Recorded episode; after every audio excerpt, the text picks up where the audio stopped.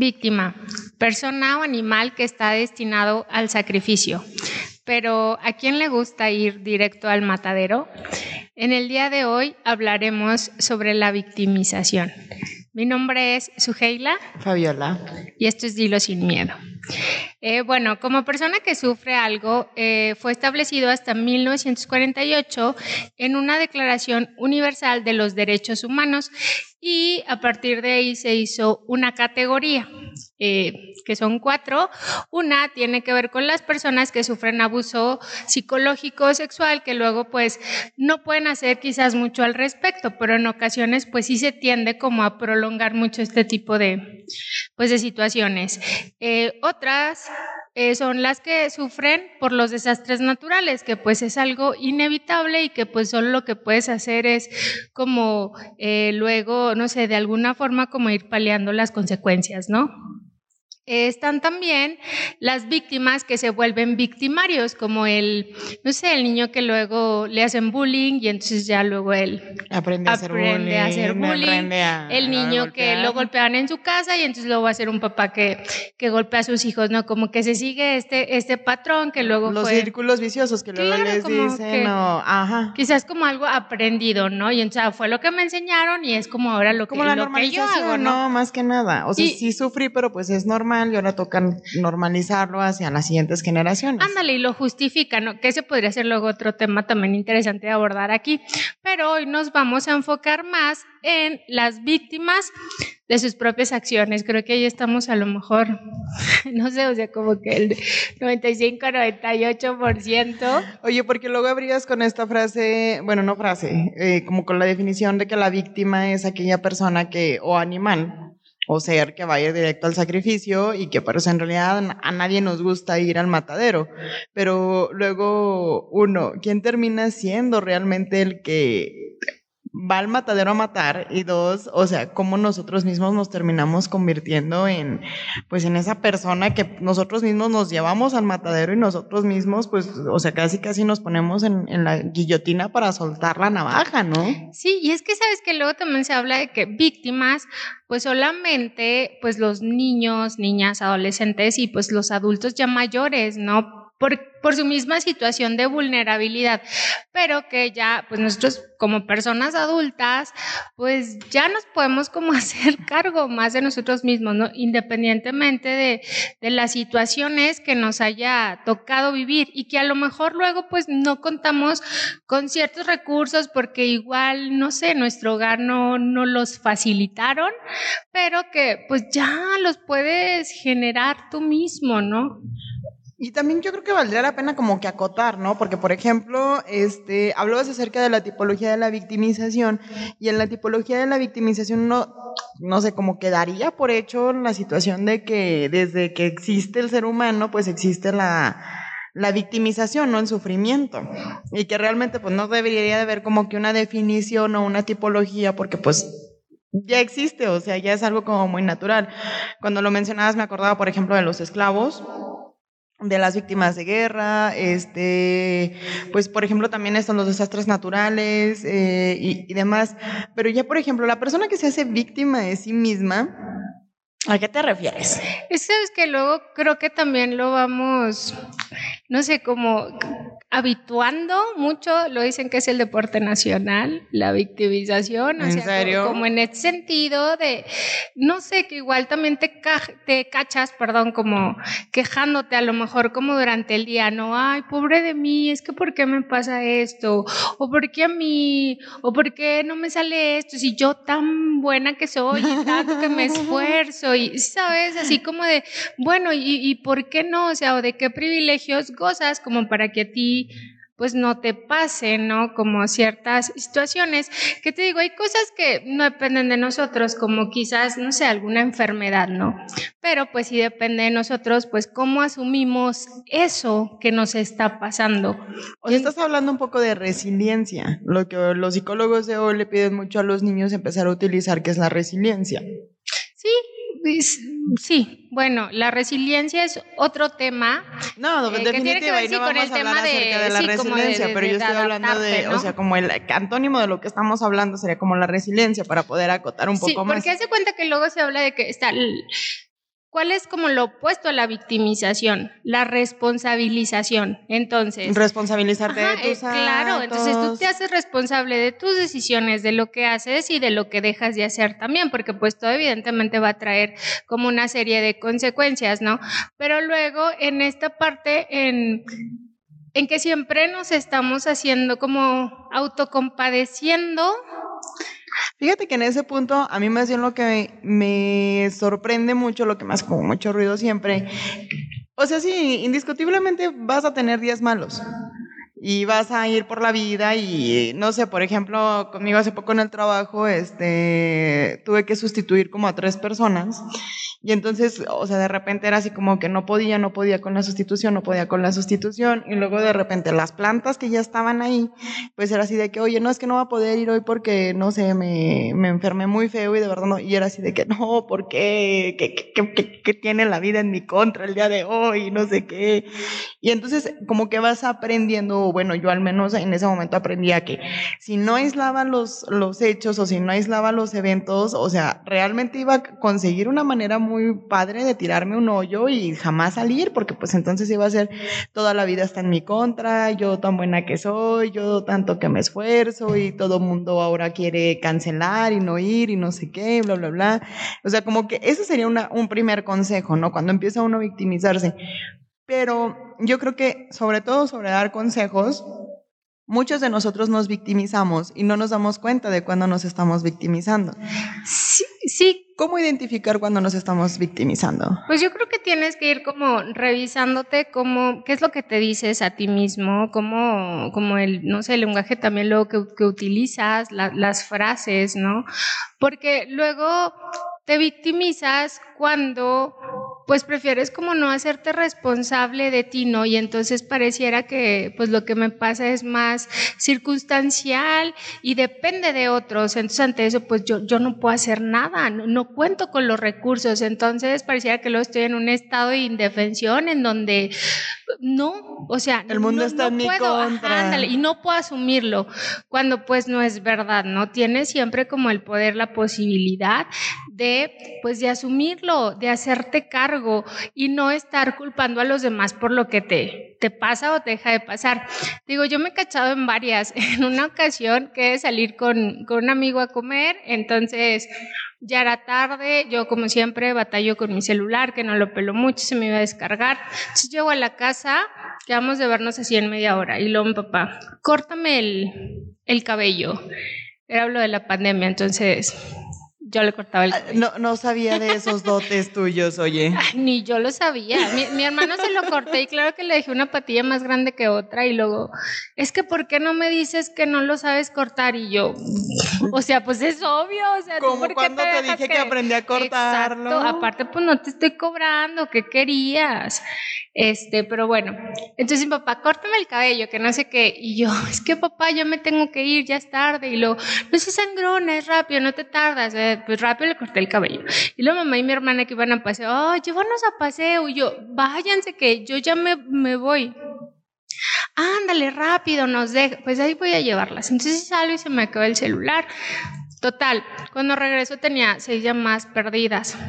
¿Dejaste el celular después de ir a Sí, se me decía, es que por salir a las carreras, dejé el celular porque no traía carga, entonces regreso, o las semanas perdidas y ya le marco y el otro, pues ya enojado, ¿verdad? Pues sí. Es estoy marcando y luego estoy aquí en el estacionamiento, vi que saliste y yo, pues bueno, también, ¿por qué no me dice? Entonces yo también como en A ver, a ver, a ver, a ver, a ver, a ver, quedaste de ir a comer con él a paseo. ¿Te vio entrar y salir del estacionamiento de No, paseo? no, no. Eh, llegó al estacionamiento del Oxxo, que está enseguida de mi casa. Entonces me vio cuando yo salí a llevar a mi mamá y a mi hermana. Ah, ok. Entonces cuando yo regresé, pues ya no estaba, yo no me fijé por andar a las carreras. Entonces, digo, se enojó, yo también así como, ¿por qué no me dices? Y luego, ¿qué fue lo que hice? Ah, eh, me empecé a quejar con mis papás, ya pues sí, por su culpa, ya no fui a comer. O sea, porque, Porque por tú me andar, pusiste a cortarte el cabello, porque las otras que las llevara. Y luego dije, pues no, o sea, no fue su culpa, yo pude haber decidido no hacerlo. Y sin embargo, pues lo Pero hice, es que ¿no? por ajá, porque por ejemplo ahí, o sea, bueno, ahí entra una. para darte cuenta de cuando te estás victimizando es una, pues, este, el lenguaje que utilizas, ¿no?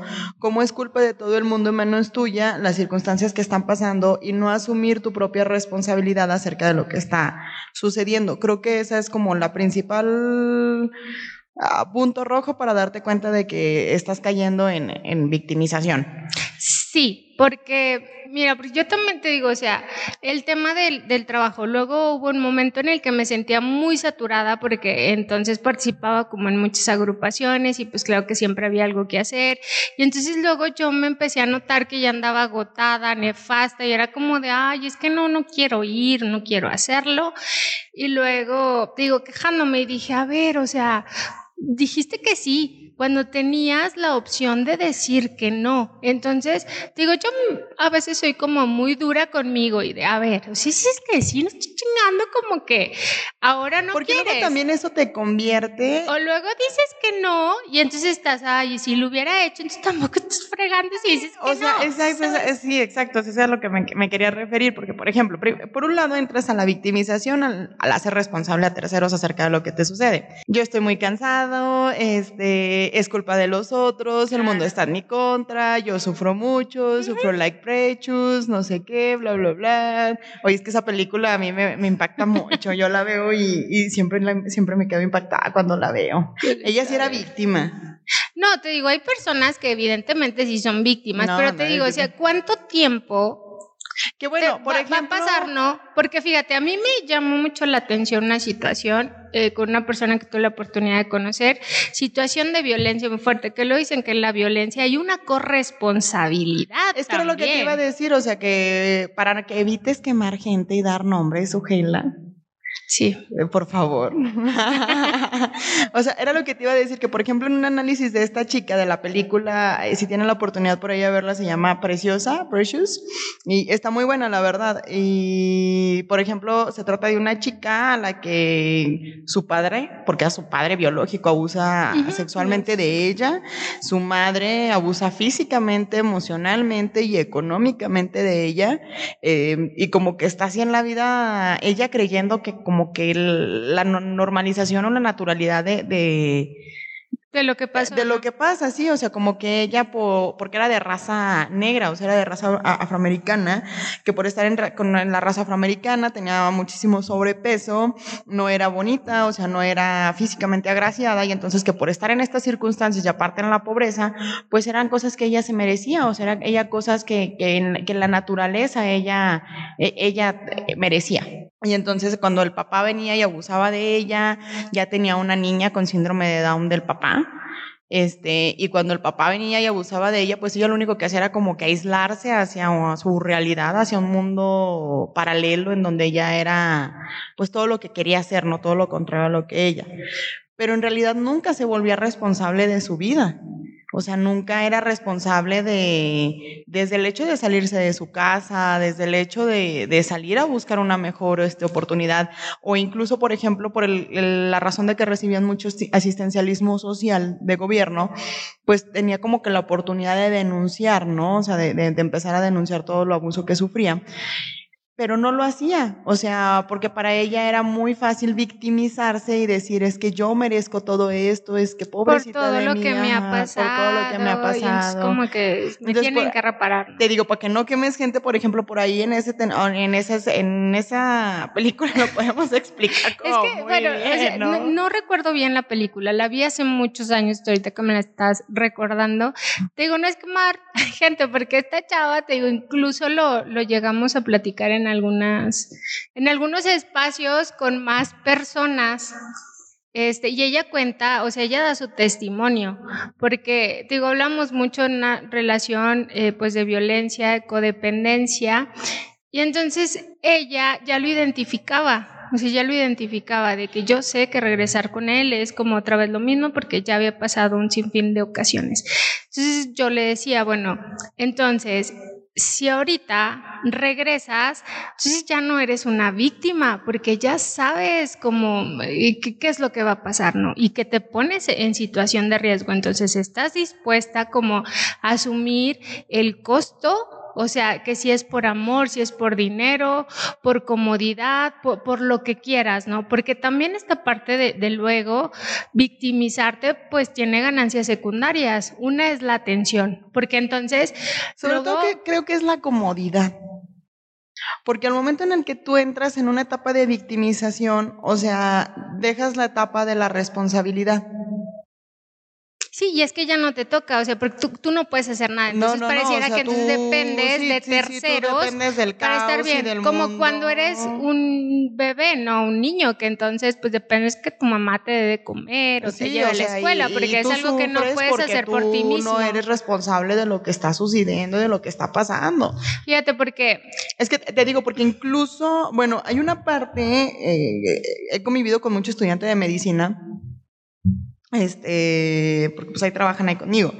Y entonces te dicen que, por ejemplo, el, hecho de volverte víctima o el hecho de estar, por ejemplo, en este tipo de relaciones tóxicas, que incluso una relación tóxica puede ser una relación tóxica contigo mismo, eh, eso también hay que decirlo, o sea, que tú también puedes ser tu, tu propia relación tóxica lo genera una cierta adrenalina que empieza a disparar este, los neurotransmisores y entonces esa adrenalina se empieza a volver como un generador de placer y empiezas a no saber distinguir entre el placer bueno, que pues no sé, ¿no? La felicidad, este, otro tipo de transmisores, y solo lo, lo, quieres obtener a través de esta adrenalina que te genera este tipo de toxicidades.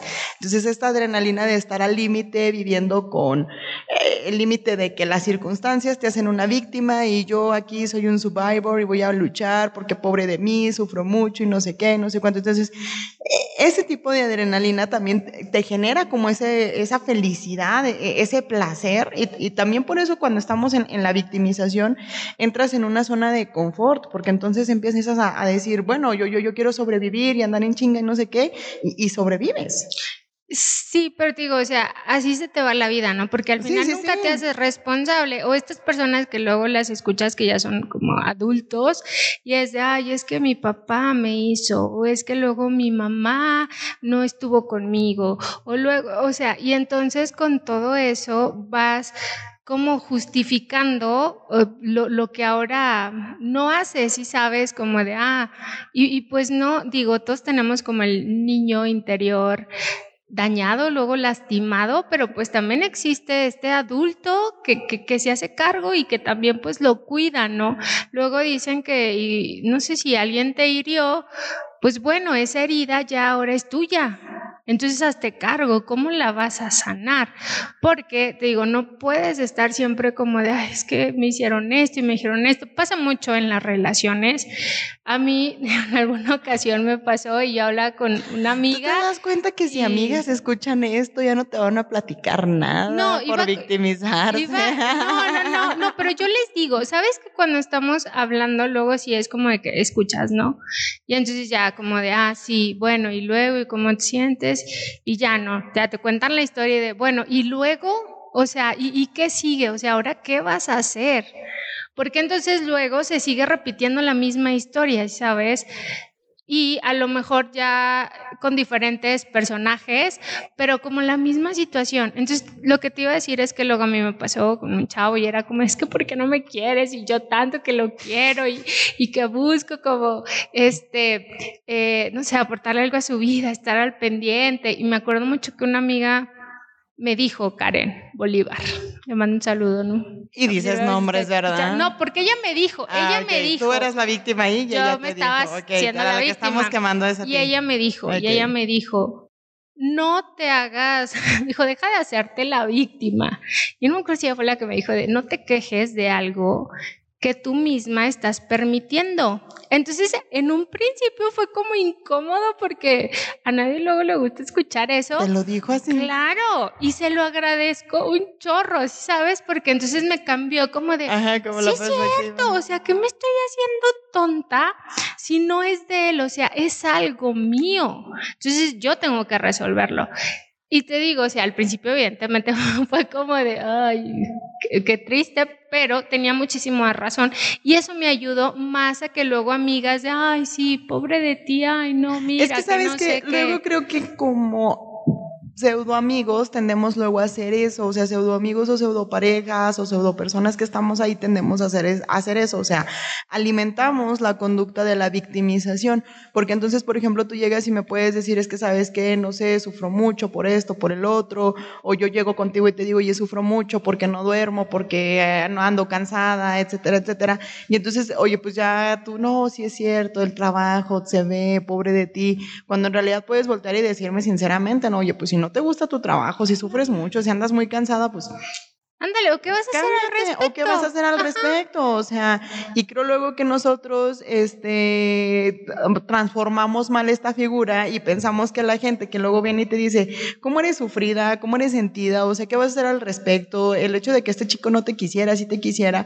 pues es él. Pero si él te está diciendo que él no te quiere, ¿por qué tú te aferras a, quererlo? ¿Por qué tú te aferras a buscarlo? O sea, porque no eres este, responsable de, de la decisión que él ha tomado. Y, creo que luego después a esa persona la, la, tachamos de falso amigo o de mal amigo o no lo queremos escuchar y luego la persona que viene y te soba el lomo, la persona que viene y te, ay ya, pobrecita de ti, si es cierto, el mundo es cruel, el mundo es ah. salvaje, el mundo es agresivo, la vida es mala. Y pobre de ti. Y pobre de ti, no sé qué. Y entonces ellos, mártir acá, él, no. Ya ellos son a los que luego, luego como que enalteces y luego los pones en un pedestal. Porque te digo, y recibe ves esta atención y cómo estás y cómo sigues y qué necesitas. La victimización también genera eso. Claro, sí es cierto. Ahorita que lo decías no lo había discernido, pero sí es cierto, porque luego ser víctima quiere decir que yo sufro, quiere decir que yo la paso mal y quiere decir que entonces tú como persona deberías de estar ayudar, conmigo. Es, exacto, estar cerca y ayudarme. Y, y te digo, es, sí es tener la empatía, evidentemente, porque todos hemos pasado por situaciones difíciles y sí es estar al pendiente sí escuchar, acompañar, pero te digo, con tus amigos también, o sea, como hacerles ver de que pueden hacer algo más, o sea, que no necesariamente se tienen que quedar ahí, porque otra también como ganancia que se obtiene aparte de la atención es la manipulación. O sea, hay personas que luego manipulan porque es que me siento mal, es que no estoy bien. a mí me pasó, mi mamá, es que cuando mi mamá, mi mamá estaba enferma, eh, mi mamá siempre ha sido muy activa y, cuando enfermó entró en una depresión muy grande y llegó al punto en el que no se tomaba los medicamentos hasta que yo no se los daba. Y era de, es que no estabas. Entonces luego no te importo y no me tomaba las pastillas, porque yo al principio lo hacía como en un sentido de, ay, mamá, aquí estoy, mira. Pero luego fue de, no, o sea, a ver, no, es, o sea, es tu responsabilidad tomarte el medicamento porque no la ayudas, y sabes, por estar como ahí. Entonces, luego sí cayó en esta parte en la que, ay, no, yo no quiero hacer esto, yo no quiero hacer lo otro, pobre. Entonces fue así como, no, ¿sabes qué? O sea, sales o sales. Y te digo, ahorita ya la recuperamos, solo fue como esa etapa, pero igual si la, si no sé, si le haces segunda, pues ahí sigues. Y te digo, es cansado para ella y también pues como para los que la rodean, ¿no? Y otra que te digo, te digo, yo me he cachado en muchas. Eh, mis papás son, ahorita es como el tema del, grupo, bueno, que ahorita no estamos asistiendo, pero luego mi papá me pidió, me acuerdo de que, ah, ¿sabes qué? Eh, voy a coordinar el grupo, entonces ayúdame. Le dije, ah, pues sí. Entonces dije, un tiempo, ¿no? Pues ya después cuando yo me quería salir era de, ay, no, si sangrona y cómo nos vas a dejar solos y mira y bla, bla, bla. Entonces yo iba pero realmente no quería ir porque lo tenía otras cosas y es que, luego esto recae mucho y no quiero eh, ir y la presión de entonces pues si no vas como que eres mala hija y lo, cuando mi hermana pues no iba no entonces mi hermana te digo no. entonces digo mi hermana no iba y no, y no, era como que le y mi hermana pues no vayas y yo no es que sí tengo que ir y luego después me quedé pensando porque era como de ay pobre de mí mis papás me traen en frega y dije a ver tú también estás porque te conviene, o sea, porque sabes que si tú vas, entonces obtienes todo lo que quieres, obtengo otros beneficios, porque entonces mis papás, exacto, no me niegan nada.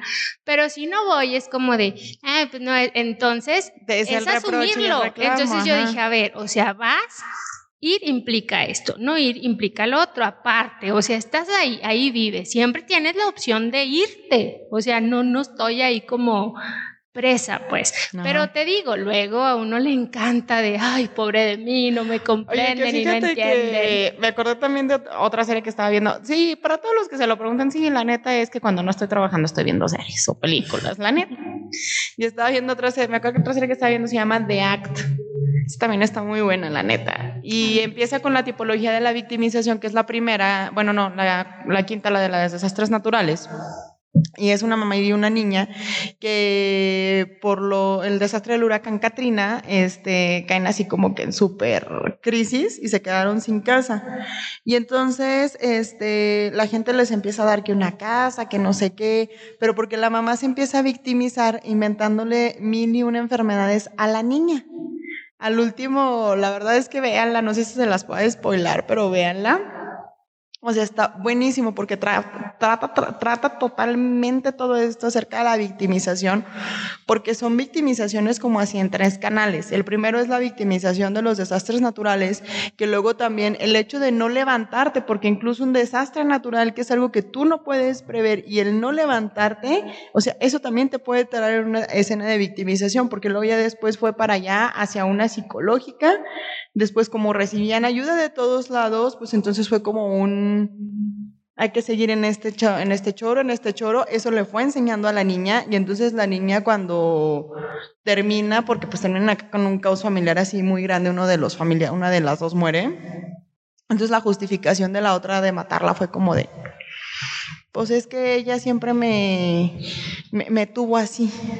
Sí, fue como que lo que me enseñó, Y luego pareciera que entonces eres víctima de, de otros o de las circunstancias y que pareciera que no puedes hacer nada al respecto, cuando sí, y creo que es importante también luego no, no sé, que a veces las personas, ay, pobre de ti, pues no, o sea, pobre ¿por qué? Mi mamá, por ejemplo, a veces con mis tías que, no sé, en ciertas situaciones, eh, y luego es de, ay, no, pues que pobre tu tía, y allá anda cuidando a los nietos, y, y luego ella quiere hacer cosas y no puede salir. Pues no, mamá, pobre no, o sea, al final ella, lo está decidiendo. Ella decidió o sus amigas, es que, ay, no, fulanita no pudo ir porque tiene que cuidar a los nietos, la hija qué mala onda, que va y se los deja todo el día, y yo pues no es pobrecita, o sea, ella, quiere y ella excede. Si ella, dice, que, no, pues igual la hija se va a enojar, no le hablará en un rato, o sea, pero pero siempre puedes, puedes decidir, pues. Hay una, una historia que, bueno, no es como historia, es de que, como este ejemplo de que estás en, en una alberca de pelotas y entonces igual está como el niño que siempre te está lanzando la, la pelota, ¿no? Y entonces, ¿qué es, ¿qué es más viable? Que luego el niño te deje de lanzar la pelota o que tú te muevas para que ya no te aviente la pelota. O sea, es eso, sí sabes, como que no esperes a que el otro cambie. Y entonces es que si tú haces esto, voy a estar mejor. O si dejas de hacer esto. y si te portas así, entonces, no. O sea, no es porque no se da cuenta de que me hace daño. O porque no se da cuenta de lo que yo quiero. Cuando fíjate que aquí, o sea, creo que ha sido como mi mantra los últimos seis meses de vida. O sea, no eres responsable de verdad de lo que la otra persona piensa, dice o hace. Y creo que más que nada eres más responsable de lo que tú piensas, de lo que tú dices y de lo que tú haces. E incluso que los pensamientos con, lo que te, con los que te alimentas día a día, o sea, es como la comida, ¿sabes? Es como el, el, no tanto como los pensamientos estos de soy bonito, yo lo puedo, todo lo puedo, no, o sea, sino con los pensamientos de, bueno, o sea, hoy nos vamos a enfrentar a estas circunstancias de lo que va a pasar y, y pues ni modo, o sea, hay que trabajar así y así es lo que se va a hacer y, y total, ni modo. Eh, yo tomo mi responsabilidad como parte de lo que está pasando en el día a día, no sin culpas, porque luego también creo que la culpa, o sea, el buscar culpas, es mi culpa, es tu culpa, es culpa de todos, o sea, creo que también eso te... Pues no te, permite y no te permite avanzar, o sea, te, quedas también como estancado. Porque no te quedas como en el Sherlock Holmes buscando los culpables y buscando qué pudo haber pasado, en cambio al buscar una solución, y, ¿sabes? Y al final, o sea, te digo, o sea, el 99% de los, o sea, es, es tu responsabilidad, o sea, eres como víctima de ti mismo. Digo, por lo otro, el tema de que luego, ay, me está enfermando muy seguido y yo, es que ¿por qué siempre? O sea, pasa algo y si no es la colitis, se me cae el cabello o lo la tiroides, o sea, era como así y dije, a ver, cállate, Sujeila, o sea, tú ni te estás cuidando, no, no vas como a tus chequeos, cambias las citas que sí por trabajo, luego no tomas los medicamentos. Entonces, no me estés diciendo que, o sea, de que, ay, pobre de ti, porque, o sea, no es así. Te digo, o sea, yo como que yo misma me digo así de, ay, no, no te estás haciendo güey, o sea, haz lo que tengas que hacer. Te digo, por ciertas cosas o trabajo de, ay, es que porque es, a ver, pues entonces ya no hagas eso. No lo aceptes. Entonces te digo, o sea, yo desde un momento, o sea, digo, a ver, lo vas a hacer sí, hazlo con buena actitud y hazlo bien. No lo quieres hacer, ok, no lo hagas, porque digo, no estés quejándote y no estés renegando. O sea, que, que al final es eso, te digo, pero es como revisarlo. O sí, te digo, también todos tenemos nuestro rato de, ay, como de autocompasión y de acá, porque yo, es válido, lo puedes hacer, no sé, a veces luego digo, ok, me voy a dar cinco minutos para yo lamentarme de, de por qué a mí. Entonces ya como que empiezo, ¿no? Y ya hasta le tomo tiempo, cinco, diez minutos según cómo ande. Y luego es ya, ok, ya. Ya te compadeciste, tiempo, ya, ya, te chipileaste, ahora ¿Qué sigue? O sea, ahora qué vas a hacer? Porque entonces es como lamento tan lamento, tras lamento todo el día y entonces no haces O sea, está bien, lámete las heridas un ratito, cuida de ti un ratito y adelante, o sea, ahora en lo que y luego ya lo que sigue. Pero te digo, es como irlo revisando porque no es algo fácil de ver. O sea, cuando te dicen, te estás haciendo la víctima, yo, claro que no, si es que sí soy una víctima porque ve todo lo que me pasa. está muy en contra de mí, pero bueno, yo creo que para empezar le mandamos por ahí unos saludos a Karen Bolívar, que acabamos de descubrir que su gela te tiene muchísimo aprecio. Este, ¿qué más, qué más? Sí, Karen, muchas gracias. La verdad es que me ayudaste mucho a ver, a ver eso. También, este, pues le mando un saludo a eh, Melisa Herrera, también que por ahí nos escucha en Aguascalientes, a Dulce Carolina Rivas. Oye, ella era compañera mía en el hospital. Yo la quiero mucho. Ay, sí, era verdad. a David CAF. Y luego por allá también pues está Mariana Quiroga, Inés López, este, muchas gracias la verdad a todos ustedes pues por, por acompañarnos aquí en Dilo Sin Miedo. Ya saben, si quieren algún programa que podamos tocar, pues igual no somos expertos, pero pues ya se nos dio esta maña de andar buscando gente que sí le sepa o si no nos ponemos a estudiar. Pues muchas gracias por su tiempo y espero que estén pasando un excelente día. Hasta luego. Hasta luego.